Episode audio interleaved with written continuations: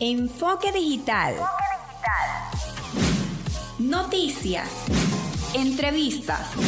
Entretenimiento.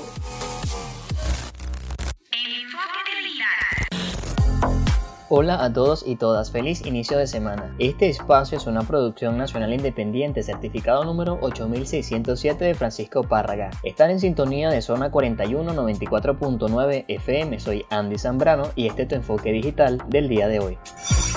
Este domingo, la vicepresidenta de la República, Delcy Rodríguez, informó de la detección de seis nuevos fallecidos y 922 casos por COVID-19 en el país. 825 casos son comunitarios, de los cuales 14 se ubican en el estado Carabobo. 97 casos son de los llamados fronterizos. Con esto Venezuela reporta un total de 45.868 casos de COVID-19, 8.396 casos activos, 37.097 casos recuperados y 398 fallecidos.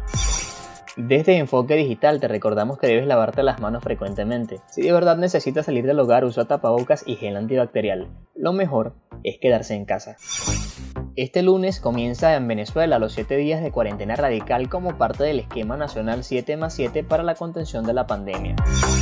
En los próximos días se conformará el grupo de voluntarios venezolanos que recibirán las primeras dosis de la vacuna rusa Sputnik 5 contra el COVID-19, elaborada por científicos del país euroasiático. Desde este domingo 30 de agosto, el Hospital Periférico de Coche en Caracas llevará el nombre del doctor Miguel Ángel Rangel, quien llevó las riendas del centro de salud hasta la semana pasada cuando perdió la batalla contra el COVID-19. Este sábado falleció José Gregorio Guevara, alcalde del municipio Achaguas en el estado Apure a causa del COVID-19. El doctor Ramón Chávez, director del Instituto Venezolano de Seguros Sociales en el estado Táchira, falleció a causa del coronavirus. Freddy Bernal anuncia su recuperación ante el COVID-19.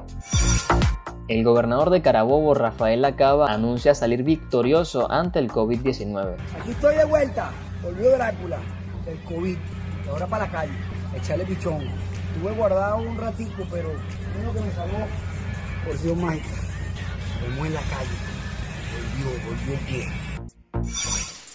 A pocos meses de la elección de diputados a la Asamblea Nacional, la oposición venezolana se muestra cada vez más dividida entre los que llaman a la abstención y los que llaman a participar en defensa de la democracia.